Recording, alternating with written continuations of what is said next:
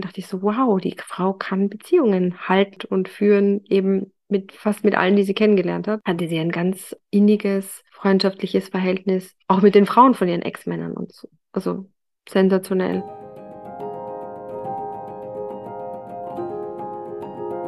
Herzlich willkommen zu Heldenhautnah, dem Biografie-Podcast mit Human Design und Astro Twist. Mein Name ist Uta Jensewski und ich darf heute wieder die wundervolle Barbie bei mir begrüßen. Hallo. Hallo. Wir haben es wieder geschafft. Mann, das war jetzt eine lange Zeit. Ähm, wir hängen auch so ein bisschen hinterher, aber einfach, weil es uns auch wirklich, also abwechselnd würde ich mal sagen, nicht gut ging. Erst warst du krank, Mhm. dann war ich krank, dann waren wir alle beide mal wieder nochmal neu krank. Also es war echt irgendwie ätzend. Ich hatte keine Stimme. Und du hast, und, und dann hast du gehustet, dann habe ich gehustet. Das kommt ein bisschen blöd im Podcast. Boah, aber so doll gehustet, wirklich beim Reden immer wieder. Also das hätte wirklich, das, das ging einfach nicht. Nee, Mann, nee. Mann, Mann. Aber jetzt, wie geht's dir? Jetzt bist du wieder fit. Ja, ich habe schon Blutschbonbons gelutscht hier. Ähm, es sollte klappen. Hustfrei. Ich hoffe auch, dass es geht. Also es war wirklich, ich habe es die Berliner Pest genannt, aber eigentlich ist die überall in Deutschland, keine Ahnung. Jeder war irgendwie krank. Bah. Ja, ja. Ja, aber heute geht's auch um Heilung. Mehr oder weniger. Ja, Ja, deswegen, Mensch, ist doch gut. Fangen wir doch da im neuen Jahr an mit ein bisschen Heilung für die Welt. genau. Wir erfahren auch, wie es geht. Ja, ja, Ja. okay. Ja, wir haben heute mal wieder einen Vorschlag, nämlich, um den es geht. ZuhörerInnen-Vorschlag. Und zwar geht es heute um Olivia Newton-John. Und die liebe Uli hat uns das vorgeschlagen. Danke, Uli. Ja, weil nämlich Olivia Newton-John erst letztes Jahr gestorben ist und dann deswegen auch viele nochmal so an sie gedacht haben und was sie alles so gemacht hat. Und tatsächlich denkt man oft mehr so an Grease oder halt ihre Lieder, aber es ist ja auch einiges noch mehr dabei und vor allem ihr Engagement, würde ich mal sagen, für die Krebsforschung und für den Umgang mit der Krankheit. Da hat sie sich echt lang extrem engagiert, natürlich auch aus der eigenen Betroffenheit raus. Und äh, das hat auch viel in der Welt bewegt, finde ich. Und deswegen ist sie eine echt coole Person, die, die wir uns da mal anschauen. Was hältst du so von Olivia? Hast du dich gefreut beim Thema oder ging's? Ja, ist es? ich habe mich auch, ich habe mich auch gefreut. Ich habe mich vor allem gefreut, äh, ihre Lieder zu entdecken. Und ich gehöre zu denen, die noch nie Grease gesehen hatten.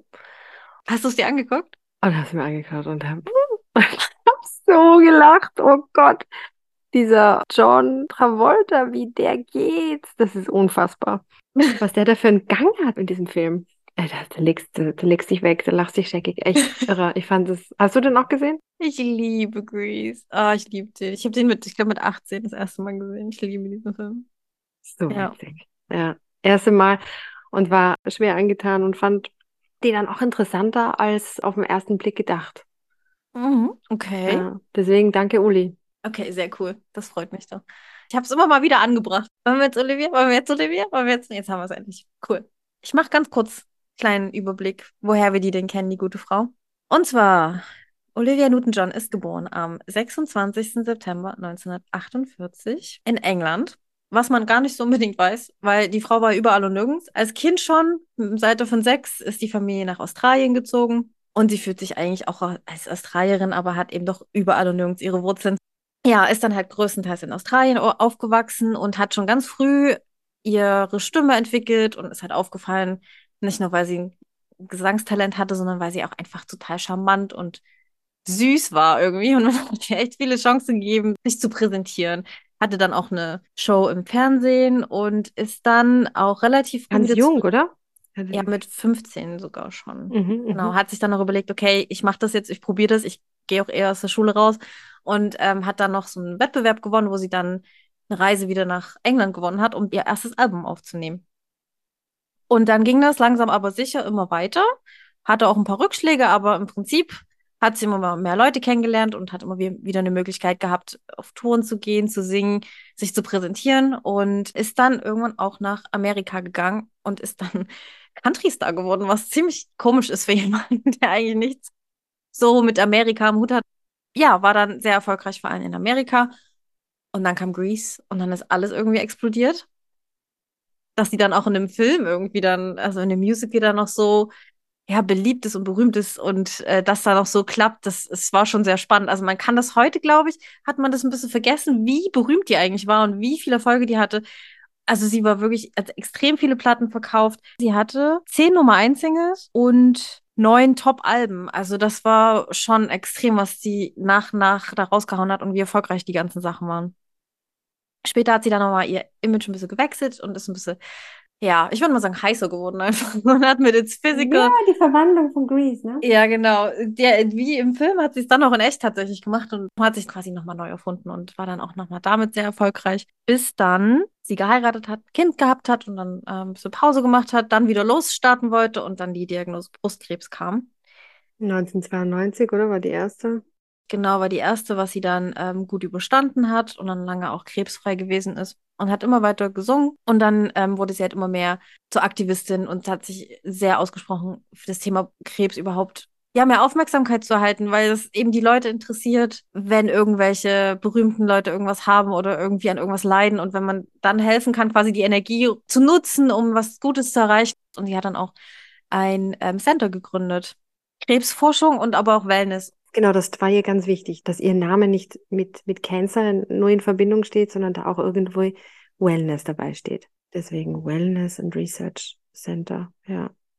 Sie ist auch einmal geschieden und 2008 hat sie nochmal geheiratet und mit John Easterling war sie dann bis zu ihrem Tod 2022 zusammen. Ja. Ja, das Wellness Center bietet medizinische Spitzenforschung und neue Behandlungsmethoden und kombiniert das mit Wellnesspflege. Genau, sie ist natürlich auch sehr spirituell, die gute Frau, ne? Und ähm, manche Sachen sind da auch, also denkt man erstmal so, huch, ein bisschen komisch. Ihr äh, Mann, dieser John Easterling, der kommt ja auch aus diesem Bereich, was sich mit Kräutern beschäftigt. Amazon John heißt der. Ja, ne? Amazon John, genau. äh, und das ganze Wissen ist da halt mit auch drin. Und was ich da besonders irgendwie einen schönen Ansatz fand, jetzt mal, egal wie man, wie sehr man jetzt auf alternative Medizin steht, worum es hier ging, ist auch mit dem Ganzen gut umgehen zu können, für die Familien da zu sein, die zu betreuen in dem Sinne, also in diesem Center, dass das für alle irgendwie menschlicher wird, weil diese Krankheit ja auch ganz andere Sachen mit sich bringt und Gedanken zum Tod und wie man dann damit umgeht. Und das fand ich einen echt coolen Ansatz. Und sie war ja auch ein lebendes Beispiel, dass man das zumindest paar Mal überwinden konnte und überwinden kann, den Krebs. Ja, ne, also 1992, da ging es noch ziemlich lang Mhm. gut. Ähm, Mhm. Dann kam er wieder 2013 und dann 2017 und dann war er nie wirklich weg bis 2022. Aber was für eine lange Zeit. Ich meine, Mhm. damit dann so umzugehen, wie sie es gemacht hat, Hut ab. Ja, total toll. Die Dame Olivia Newton-John. Hat ja nur kurz gesagt zu ihrer Kindheit so, ähm, ist da irgendwas als Olivia als Kind? Olivia als Kind, ich habe mir ihre Biografie angehört. Die heißt Don't Stop Believing. Und die spricht sie auch selber, das Audiobook. Unheimlich sympathisch. Sie erzählt sehr viel ähm, über ihre Kindheit und dass sie sie sehr geprägt hat und dass sie sehr unter der Trennung gelitten hat von ihren Eltern, die relativ früh war und sie musste sich dann auch fürs Leben mit ihrer Mutter entscheiden, zu der sie aber auch ein sehr enges Verhältnis gehabt hat. Irene, eine Deutsche, und die, sie macht so lustig diesen deutschen Akzent nach auf diesem Audiobook. Dann lässt sie auch, und das fand ich auch sehr, sehr ähm, besonders, sie lässt auf ihrem Audiobook auch immer ständig andere Leute gewisse Situationen erzählen, die aus ihrem eigenen Leben sind. Was ich ja auch ganz spannend an Olivia Newton-John fand, ist, dass sie ja nicht so, sie hat sich nicht hingestellt als junges Mädchen und hat gesagt, ich will unbedingt Sängerin werden. Die ist da mehr so reingerutscht irgendwie so, so, so ein bisschen so, ach ja, das macht Spaß und das mache ich ganz gern. Die ist übrigens ein Generator im Human Design, was da Mm. ganz, ganz gut dazu passt, dass sie nicht so unbedingt sich jetzt hier so ein Ziel vornimmt und dann alles dran setzt, das zu machen, sondern eher so die Impulse entgegennimmt, die zu ihr kommen. Manches davon war dann auch mal ein Flop. Ich weiß nicht, wie sehr sie immer auf ihr Bauchgefühl gehört hat, aber einiges hat auch nicht so funktioniert. Xanadu zum Beispiel, wobei Xanadu, Xanadu total gut funktioniert hat als äh, Musik, ne? Ja, Xanadu kann man wirklich sagen beides. Also, weil die Musik so ähm, abgegangen ist, der Film an sich halt gefloppt ist. Aber sie hatte echt viele Flops und ich glaube, heute kriegt man nicht so viele Chancen, wie sie bekommen hat. Das finde ich eigentlich ganz schön, dass sie auch mal ein paar Singles zwischendrin hat, die gefloppt sind oder mal ein Album auch zwischendrin, was nicht so funktioniert hat. Dann hat sie auch vor Grease schon mal einen Film gedreht. Der ging halt überhaupt nicht. War so ein Sci-Fi-Ding mit Tomorrow. Genau. Was ich auch lustig finde, ist, dass sie auch immer wieder äh, mit anderen so kooperiert hat. Das finde ich auch total typisch äh, vage, ne? Dieser vage Sternzeichen. Und das stehst du ja immer in Beziehung zu dir selber und zu den anderen. Und überhaupt Beziehung ist so das Kernthema. Und das passt, finde ich, auch total. Da ist der Cliff Richards hat sie immer wieder auf die Bühne geholt und dann äh, hat sie auch mal ein Duett mit John Denver gesungen, was dann auch ein, ein Nummer 1 Hit geworden ist. Du wirst jetzt bestimmt jetzt nicht wissen, wer John Denver ist, auch so ein Country-Sänger. Nee, den habe ich nicht auf dem Schirm. Der Country Roads und Oh ja, okay, dann weiß ich. Fly away. Da, da, da, da, da. Da gibt es auch eine, eine persönliche Story, die musste ich kurz erzählen. Und zwar äh, war mein Papa ein riesen John Denver-Fan. Und ich habe dir erzählt, dass in meinen ersten Jahren waren wir in Amerika. Und ich hatte das damals so verstanden und wir haben John Denver immer im Auto gehört, später, als meine Schwestern dann auch schon da waren und wir dann schon eben in Wien waren. Und ich hatte immer so verstanden, dass es so ein, so ein alter Freund der Familie ist. Und dann haben wir ähm, irgendwie angefangen, ihm zu schreiben, oder habe ich ihm geschrieben, wann er denn mal nach Wien kommt. Ja, wir haben immer seine Lieder gesungen, konnten die alle schon auswendig und so. Und dann ist er tatsächlich auch nach Wien gekommen und äh, natürlich Tournee, ne? Ja. Wir haben da, da natürlich Karten gehabt, ich glaube ziemlich weit vorne. Und ich habe mich immer gewundert, so wann ruft er uns jetzt auf und so. Und dann, und dann irgendwann hat er gesagt, ja, Olivia Newton-John ist jetzt leider eben nicht da. Und ja, er sucht jetzt Leute im Publikum, die äh, ihre Stimme übernehmen. Ich habe zu meinen Schwestern gesagt, so, das ist jetzt unser Auftritt, wir stehen jetzt auf und singen. und dann sind, es war so ein Sitzkonzert. Und dann sind wir aufgestanden und haben einen auf Olivia gemacht und es war sehr schön. Und deswegen habe ich mich auch gefreut, sie wieder zu entdecken, weil ohne diesen Podcast wäre ich jetzt gar nicht so auf die Idee gekommen und hätte jetzt gar nicht diese Verbindungen geschaffen und hätte mir eben auch ihre Biografie gar nicht angehört. Einerseits hat sie diese schöne Stimme und andererseits denke ich, dass ihr das vielleicht auch ein bisschen zu viel war und sie damit gar nicht so richtig klargekommen ist. Also sie war unheimlich gern auf der Bühne und unheimlich gut da drin, was sie gemacht hat, aber offenbar muss sie das schon auch wieder irgendwie enorme Kraft gekostet haben, weil sie auch immer wieder festgestellt hat, nach besonders stressigen Situationen hat sie dann eben diesen Krebs diagnostiziert bekommen. Auch schon als ihre Tochter sehr klein war. Und da hat sie dann bereut, dass sie ihrer Tochter damals nichts gesagt hat. Das hat sie dann später nachgeholt. Als sie dann wieder Krebs hatte, konnte sie es wieder gut machen und ihrer Tochter das sagen. Und ihre Tochter hat sie dann auch gepflegt und hat unter anderem ja auch eine Cannabis-Farm, wo gezüchtet wird. Da muss man dazu sagen, Olivia Newton war sehr für den Gebrauch von Cannabis im medizinischen Sinne, also gegen den Schmerzen. Das hat ihr für gut geholfen, ja. Genau, genau, genau. Sie erzählt auch ganz viel im Podcast, wie sehr sie ihre Tochter liebt, aber trotzdem hat sie mich irritiert. Ich habe dann ihre Tochter gegoogelt und war dann, weiß nicht, ob du sie auch mal gegoogelt hast, war dann echt total irritiert, wie sie aussieht die hat ja diverse äh, plastische Operationen hinter sich.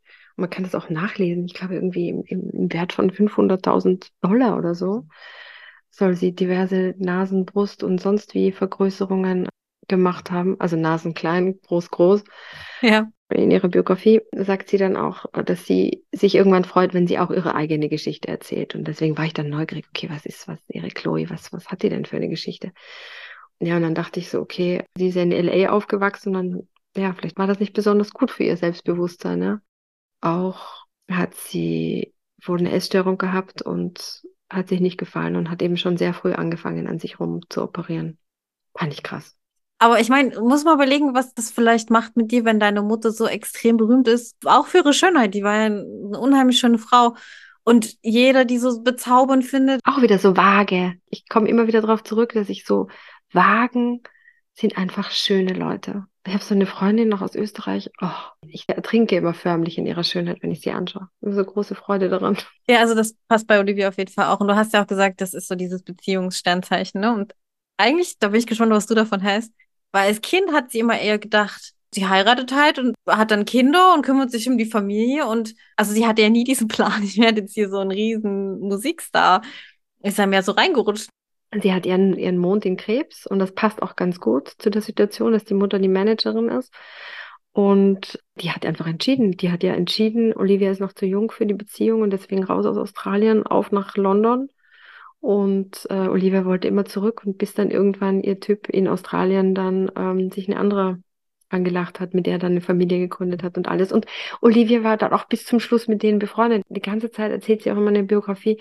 Ja, und mit dem ist sie noch befreundet und mit dem und dem dachte ich so, wow, die Frau kann Beziehungen halten und führen, eben mit fast mit allen, die sie kennengelernt hat.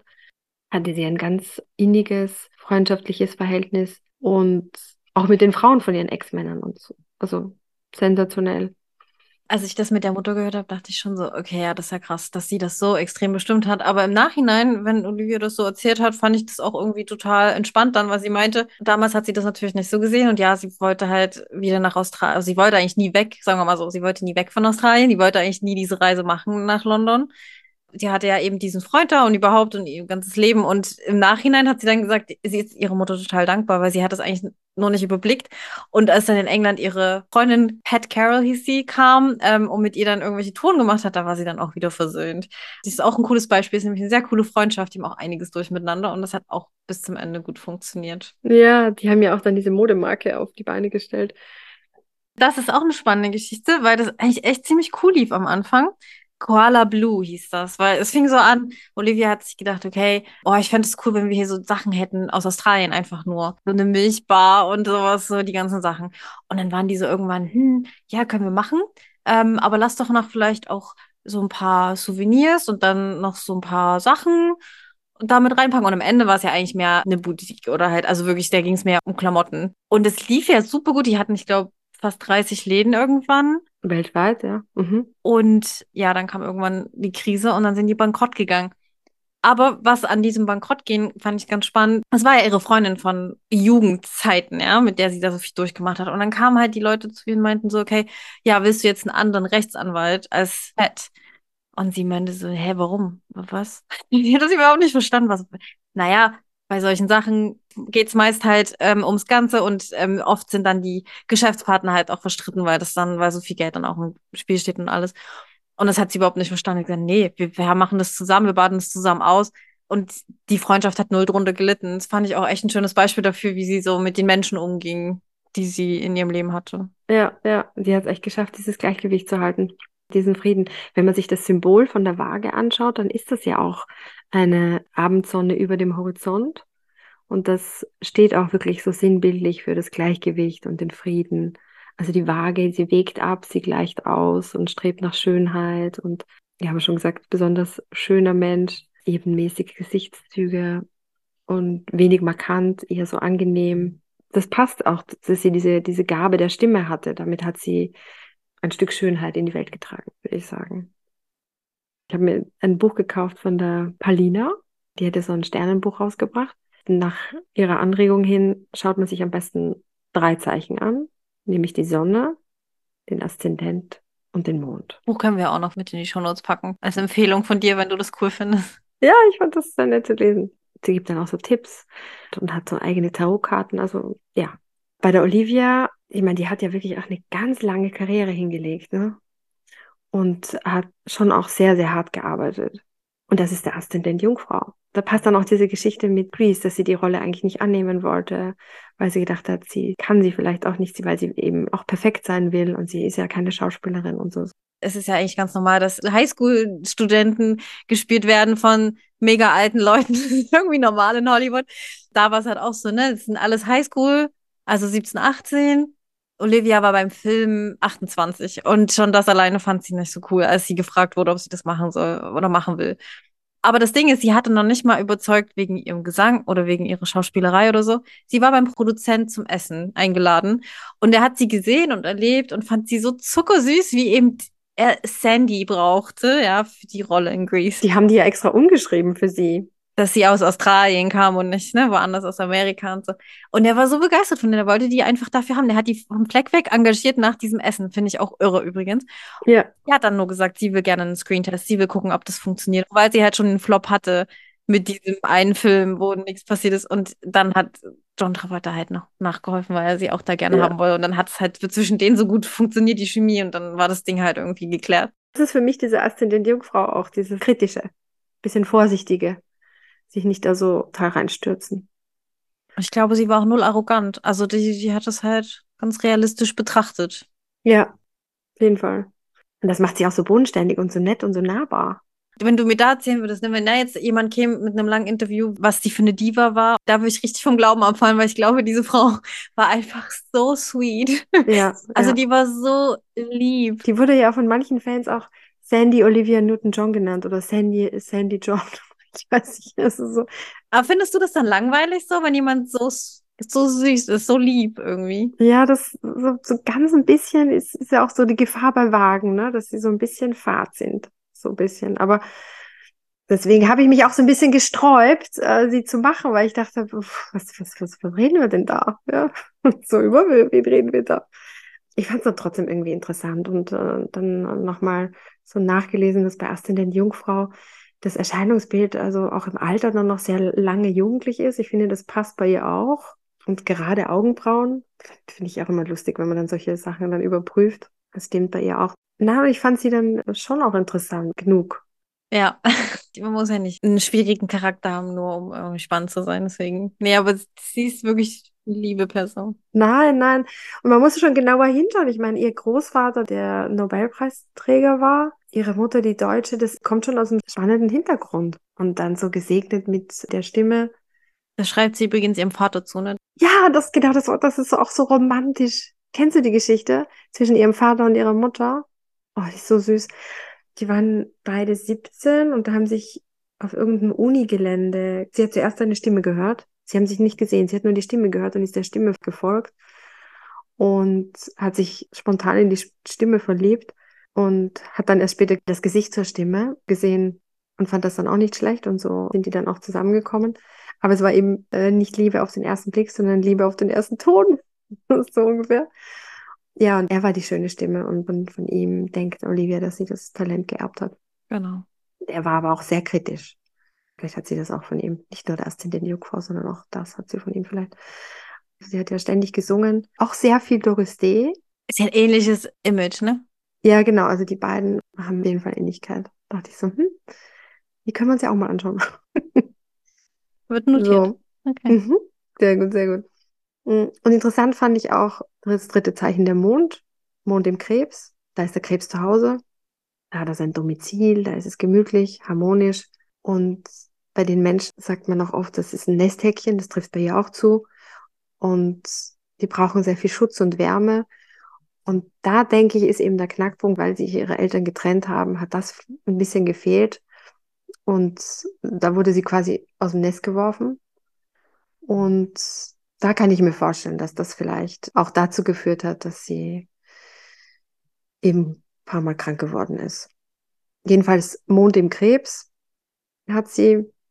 Und da ist man auch selber ideale Mutter und hat auch eine sehr, sehr, sehr einflussreiche Mutter. Das trifft ja auch bei ihr zu. Ihre Mutter, ihre Managerin, die sie mit diesem göttlichen deutschen Akzent überall hin begleitet hat und auch auf den Reisen dann auch äh, das Fotografieren lieben gelernt hat und ihr zwischenzeitlich auch einen Mann ausgesucht hat. Ich weiß nicht, ob du die Geschichte kennst, aber da waren sie irgendwo am Set und dann hat sie zu ihr gesagt, du, der sieht doch eigentlich ganz gut aus. Das war so ein Kameramann und dann hat sich die Olivia, das war der Patrick, da gibt's, da gibt's der einen, McDermott.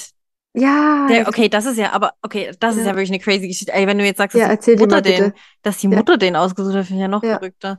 Ja, Ähm, ja, also den Pat McDermott, den hat äh, Genau. Olivia gedatet. Also sie hat ja meistens so, die Beziehung war ja meist so zehn Jahre. Das war ja irgendwie gefühlt so on-off, immer irgendwas mit zehn Mhm. Jahren. mhm. Ich habe sogar Ausschnitte gehört bei so einer Show, wo die aufgetreten sind und der hat ihr da irgendwie, ach, und der hat da geredet, wie toll sie ist und ach, und alle sind dahin geschmolzen und so. Und irgendwann war der plötzlich verschwunden, Unfall oder irgendwas. So, okay, vermisst. Bootsausflug. Mhm. Ja, und dann hieß es aber später, dass der wohl die Versicherung betrogen hat und seinen Tod gefaked hat und ist dann irgendwie in Mexiko aufgetaucht. Also sie sagt in ihrer, in ihrer Biografie, dass man das nicht weiß bis zum Schluss. Das waren halt die Gerüchte, dass er in Mexiko wieder aufgetaucht ist. Aber es war auf jeden Fall, also es gibt wirklich ganze Podcast-Serien da drum über sein Verschwinden oder was auch immer. Also auf jeden Fall eine ganz komische Geschichte, wo man denkt, hä, was Der ist einfach los? nicht mehr aufgetaucht. Also nur so um Kontext zu haben, im August 2005 ist der 48 war der damals ähm, mit dem Boot rausgefahren im Hafen von San Pedro, also irgendwo da bei dieser kalifornischen Küste und ist nicht mehr zurückgekommen. So. War auf jeden Fall eine verrückte Geschichte, was dann alles da im Nachhinein alles spekuliert worden ist. Den hat die Mutter ausgesucht. Okay. Mhm. Ja, genau. Weil du gesagt hattest, dass sie das so mitgenommen hat, dass die Eltern sich scheiden lassen haben. Aber spannend auch, dass sie sich auch hat scheiden lassen, so als Chloe ungefähr in demselben Alter war, als sie damals war bei der Scheidung. Also die war Ja. auch zehn Jahre mit ihrem Mann verheiratet, mit Matt. Und sie hat es aber auch echt versucht, noch über den Punkt hinaus hat sie versucht, dass es noch Ja. zu halten, aber es ging dann nicht mehr. Sie hat eigentlich dagegen gekämpft, dass das ja nicht passiert und dann hat sie es trotzdem so Ja. wiederholt. Ja, ja. Was gibt es ihre Lebenszeit? 26.09.1948 ergibt in der Quersumme drei. Ah, Frieda und wir haben die drei. Ja, Das habe ich mir gut genau. gemerkt. Ausdruck. Hm. Genau. Und es passt doch auch, oder? Na, natürlich, ja, ja. Also die schön. Künstlerin, die Entertainerin, offen für die Welt, braucht und liebt die Bühne, auch die Kreativität und äh, einen gewissen Freiheitsdrang und raus, machen, inspirieren, sich verbinden, Menschen begeistern, ermutigen. Das ist alles, wofür die drei brennt und was total wichtig ist. Bloß keine Routine, bloß keine Monotonie, Überraschungen ohne Ende, weil ohne Überraschungen, das ist schwierig. Abwechslung ist wichtig und das Beste aus anderen Menschen herausholen. Und ich finde, das hat sie oft auch hingekriegt. Oder konnte das auch dann in diesem Duett singen. Das war jetzt nicht wichtig für sie, die Nummer eins zu sein, sondern eben dabei noch mit dem anderen zu kommunizieren oder mit, mit dem anderen die Bühne zu teilen oder in Beziehung zu treten. Und Ganz wenig Ego. Ja, sehr viel Beziehung. Sehr viel Beziehung, ne? Ja, das ist also generell also ein, ein riesen, riesen Anliegen, an, Anliegen von, von, von der drei ist, äh, sich auch selbst zu verwirklichen und Spaß haben und diese Träume zu leben. Ich habe dann nochmal nachgerechnet, in welchem persönlichen Jahr sie gesteckt ist, als sie gestorben ist, 2022. Und das persönliche Jahr rechnet man sich aus mit dem Geburtsdatum und dem Geburtsmonat und das jeweilige Jahr, was gerade dran ist. Also bei Mhm. ihr war das dann 2022, ne, 26.09.2022. Das ergibt dann fünf. Und fünf ist unerwartete Veränderung und, und Reise. Naja, da habe ich mir gedacht, okay, ist sie von der Erde gereist. Hat sich befreit, ja, Ja. genau. Das resoniert jetzt alles mit dir. Da gibt es irgendwas, wo du sagst, da siehst du was anderes. Ich habe noch einen ganz anderen Aspekt. Nichts Gegenteiliges. Bei ihr ist Lebensthema Heilung. Also eine Heilung in die Welt bringen im Sinne von nicht nur, was sie immer gedacht hat. Sie hat immer gedacht, ich muss die Welt heilen, ja. Also sie war so, als sie krank geworden ist, hat sie sich gedacht, wie kann das sein, dass wir teilweise so jung Krebs bekommen, dass so viele so, so leiden. Wir müssen irgendwas in unserer Welt heilen. Also sie hatte dann wohl auch diesen, diesen Song, der hieß Gaia und das kam ja auch so über Nacht. Da wurde sie dann mehr so verbunden mit der Erde und mit der Natur und wie kann man das alles retten? Diese Verbindung war halt ganz stark für sie. Und sie hat immer gedacht, na, ich muss jetzt die Welt retten. Also das gehört da auch mit so rein, so dieses Gefühl von, ich muss jetzt hier alle heilen. Ja, also das ist natürlich eine schwierige Mission. Also so. Aber das kann eben auch indirekt sein, diese Art von Heilung, also in ihrem Lebensthema. Zum Beispiel eben, indem man krank wird und dann anderen den Weg zeigt in die Heilung oder wie man mit der Krankheit umgeht. Und das hat sie ja gemacht. Eine andere mit dem Weg inspirieren. Und ich meine, sie hat ja 30 Jahre mit dem Thema Krebs gelebt. Also das ist ja eine wahnsinnig lange Zeit und immer wieder mit dem Auf und Ab. Das ist ein Teil ihres Lebensthema auf jeden Fall gewesen. Und die heilende Energie heißt nicht bloß, ich werde jetzt Doktor und ich gebe die Medizin oder so, sondern die heilende Energie, die sie einfach mitgebracht hat, auch durch ihr Mitgefühl und die Liebe. Was man dabei schnell mal vergisst oder die Menschen, die das haben, ist, dass sie auf sich selber aufpassen müssen und eben nicht alles geben und machen und tun für andere. Aber ich fand das so schön, dieses durch ihr Mitgefühl und die Liebe, was sie da in die Welt gebracht hat. Und manchmal halt auch einfach nur lachen, einfach in den Raum gehen und irgendwie das, das irgendwie Licht reinbringt und die Leute irgendwie sich erfreuen. Und ich finde, das macht sie ja mit Auftritten und Musik. Das ist lustig, weil sie unter, unterschreibt auch immer auch auf der, auf der Seite von diesem Health Center, schreibt sie ja auch im About ganz schön ihren, ihren Werdegang, wann sie das erste Mal Brustkrebs hatte und so weiter und dass sie eben anderen Menschen damit helfen will. Und da unterschreibt sie immer mit Love and Light. Und du sagst Liebe und Licht, ja. Wenn du jetzt neugierig geworden bist, was sich in deinem Human Design Chart so versteckt, dann buch einfach ein unverbindliches Vorgespräch mit mir und schreib mir eine Nachricht auf Instagram an uta mit deinem Geburtsdatum, dem Geburtsort und der Geburtszeit. Dann kann ich mir das vorher schon mal anschauen und die drei wichtigsten Punkte für unser Vorgespräch raussuchen. Wenn dir Heldenhautnah gefällt, dann freuen wir uns total darüber, wenn du uns bei Spotify oder Apple Podcast eine 5-Sterne-Bewertung gibst, uns folgst oder einen Kommentar. Wir freuen uns total über das Feedback und es hilft uns sehr, unsere Reichweite zu vergrößern. Du kannst uns natürlich auch auf Instagram folgen, auch da unter Heldenhautnah. Genau, das ist das Lebensthema.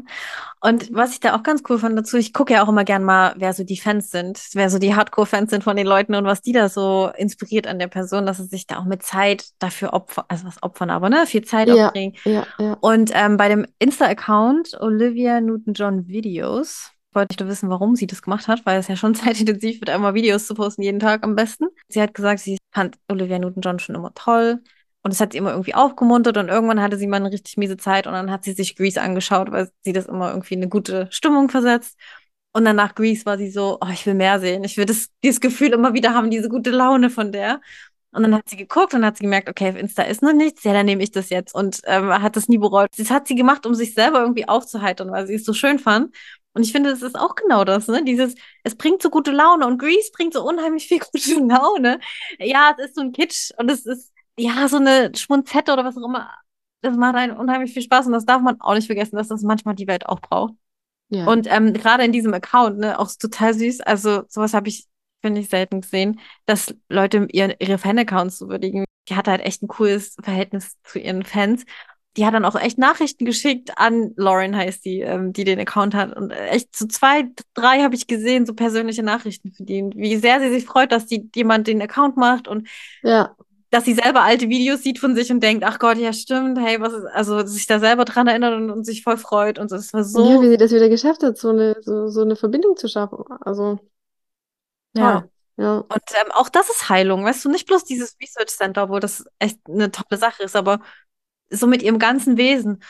Plus, was dann noch dazu kommt, dieses erstmal um alle anderen sich kümmern und dann erst um mich. Ich glaube, das ist Mhm. auch ein Thema für sie gewesen. Ja. Hat sie auch so gesagt, hat sie auch so beschrieben, tatsächlich, als sie Krebs gekriegt hat. Das erste Mal Krebs war dann auch so für sie so die Erinnerung an, ach so, warte mal, ich habe mich jetzt die ganze Zeit immer um alle anderen gekümmert, aber ach so, jetzt muss ich mich ja um mich kümmern. Das war ja sogar auch das Wochenende, an dem sie erfahren hat, dass sie Krebs hat, als ihr Vater gestorben ist. Das muss, war natürlich ein Riesenschock. Ja, Und da hat sie dann auch, ähm, nachdem sie dann die zweite Freundin angerufen hat, die in Tränen ausgebrochen ist, hat sie gemerkt, okay, das ist zu anstrengend. Ich muss jemanden finden, der mich aufbaut. der mich aufbaut, ja. Und damit sie sich auf die Heilung konzentrieren kann. Ja, und das ist halt auch ein Thema in ihrem Human Design halt einfach. Ähm, kümmern, kümmern, kümmern. Mhm. Immer für andere da sein, sich kümmern, aber dabei leicht vergessen, du musst mit dir anfangen, dass du dann überhaupt das alles geben kannst. Also kümmere dich erstmal um dich, dass es dir gut geht und dann kannst du anderen geben.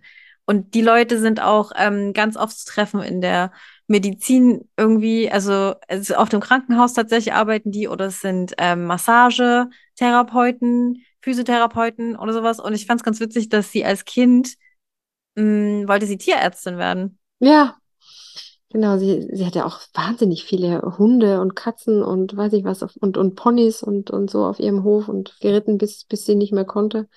Wahnsinnige Tierliebe. Ja. An sich kann ich es gut nachvollziehen, wie sehr ihr das auch Spaß gemacht hat, sich da um die anderen einfach zu kümmern. Aber ich glaube, der Krebs war dann die Erinnerung, ja, okay, jetzt du zuerst irgendwie. Ja. Ja, ja. Erst du und die anderen, da muss ich immer dran denken, wenn man im Flugzeug sitzt und man dann diese, diese Einführung bekommt, erst die Maske selber aufsetzen, erst wenn man selber atmen kann, dann kann man den an, dem anderen helfen. Genau, so ist, ne? Also selber keine Luft mehr, kannst auch niemand anders mehr helfen, um zu atmen. Das ist halt das, ja.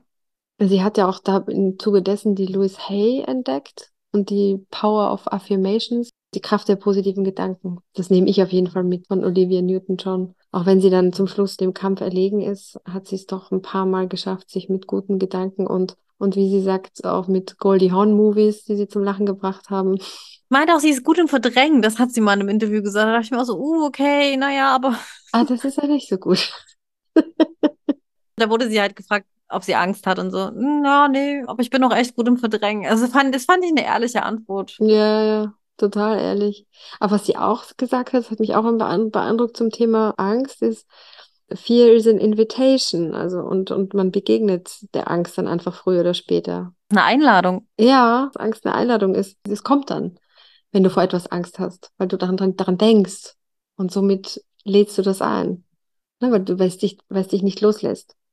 Das kannst du gerne für dich mitnehmen, aber ich bin nicht mehr so der Fan von, vom positiven Denken, ehrlich gesagt. Nee? Weil ich finde, nee, weil ich finde, dass wir uns da auch viel äh, selber in die Tasche irgendwie flunkern und uns ein bisschen doll unter Druck setzen.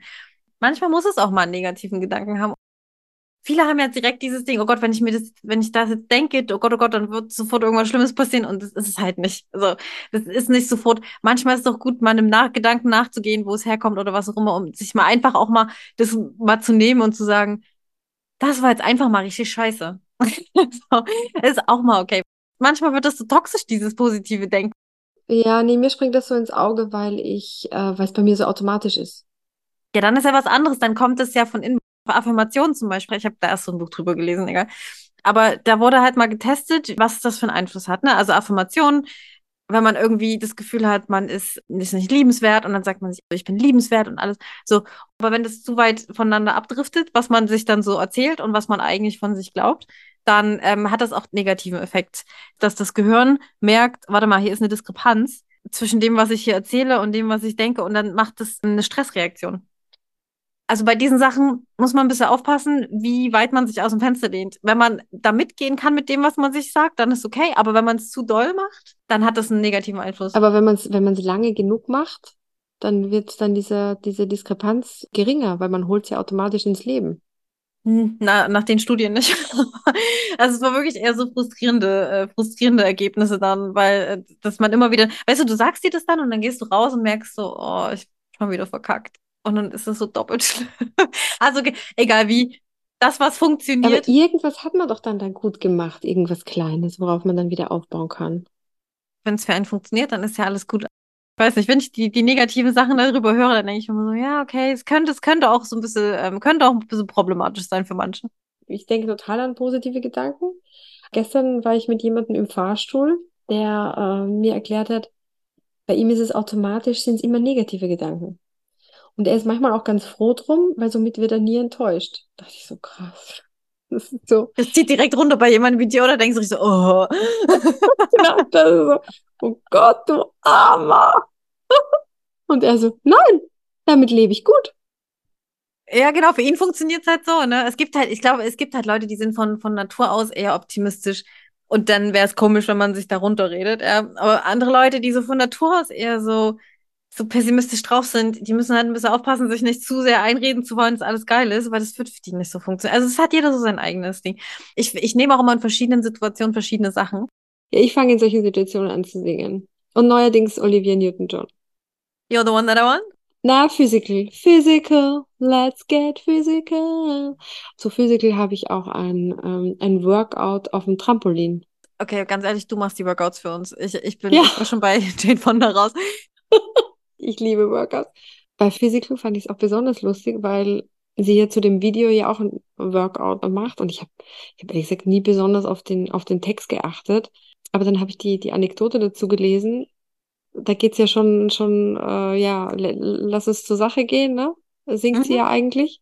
Ja. Und äh, singt ja nicht äh, ähm, so, lass uns Sport, Sport machen. machen.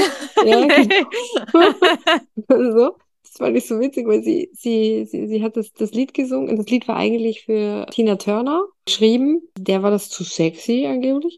Und dann ähm, lag es auf ihrem Tisch und dann hat sie es gesungen.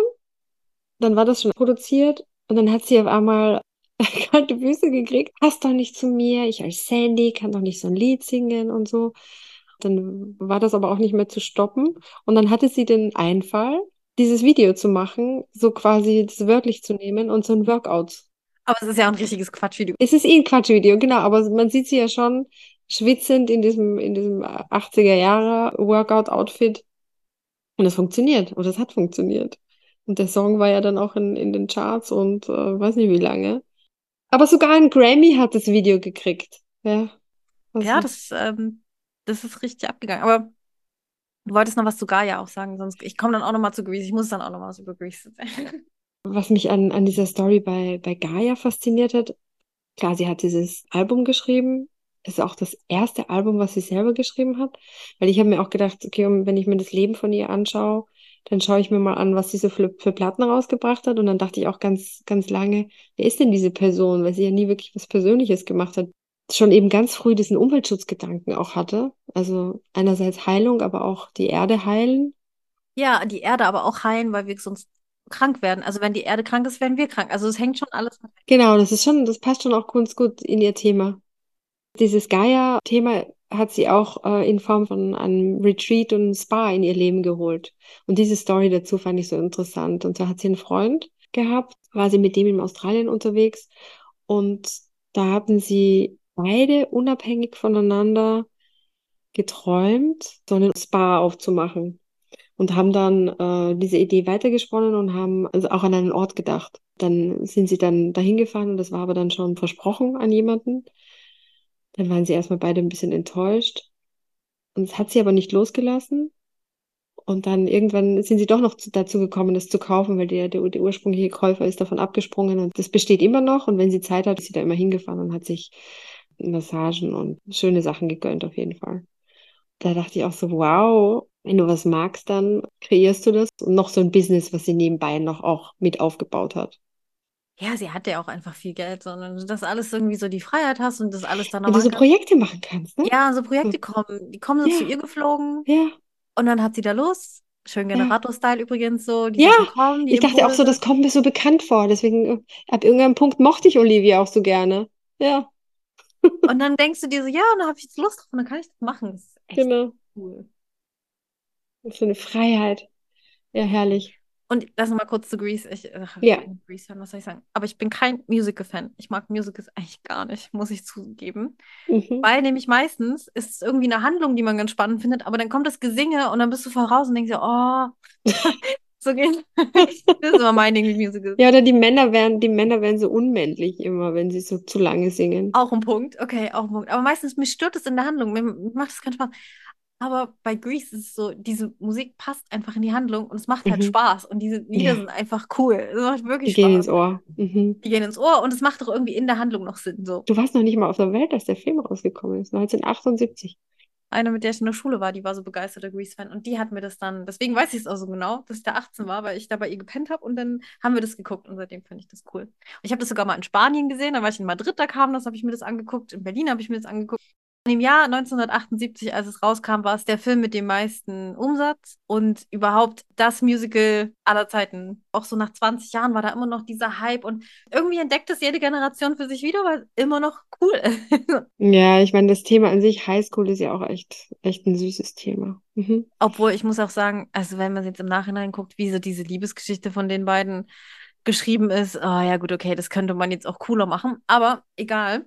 Ja, aber ich meine, der John Travolta ist einfach so süß in dem Film. Ich weiß nicht. Den, Der grapscht sie auch so blöd an manchmal und ist irgendwie so ein bisschen komisch und daneben. ja, total, das macht er so witzig. Der sieht wirklich zum Schießen aus, muss man wirklich sagen.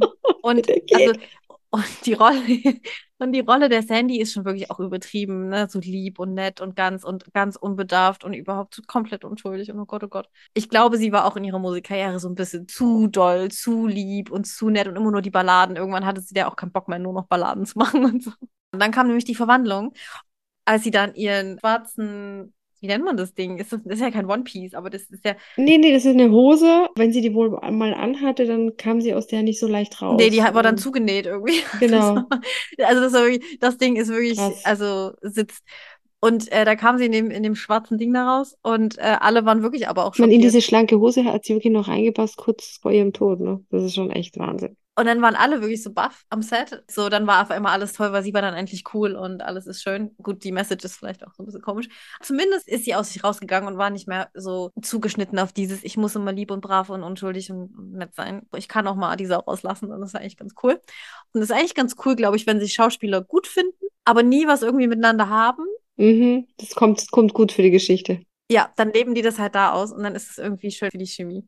Das macht Spaß, das zu gucken. Wenn irgendwann das Leben von der Olivia Newton-John verfilmt wird, dann schauen wir uns das zusammen an. Ja, das machen wir.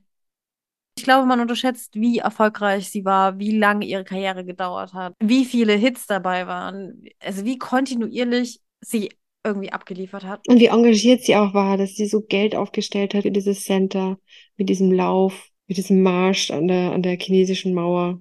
Schon beeindruckend. Er hat schon echt viel coole Sachen gemacht und ich glaube wirklich, diese heilende Energie hatte die einfach. Die hat wirklich dieses Talent, dass sich die Menschen um sie herum gut gefühlt haben.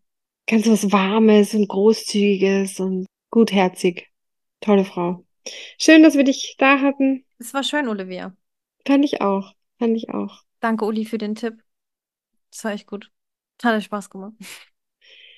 Xanadu. Die inspiriert dich auch richtig zum Singen. Das haben wir sonst noch nie gemacht. Mensch. Oh, das ist ganz toll. Ganz toll. Schön. Wir haben es. Ja, und dann immer dran denken, du bist der Held deiner eigenen Geschichte. Und damit eine wunderschöne Woche. Also, damit bin ich raus. Danke fürs Zuhören. Tschüss. Ciao.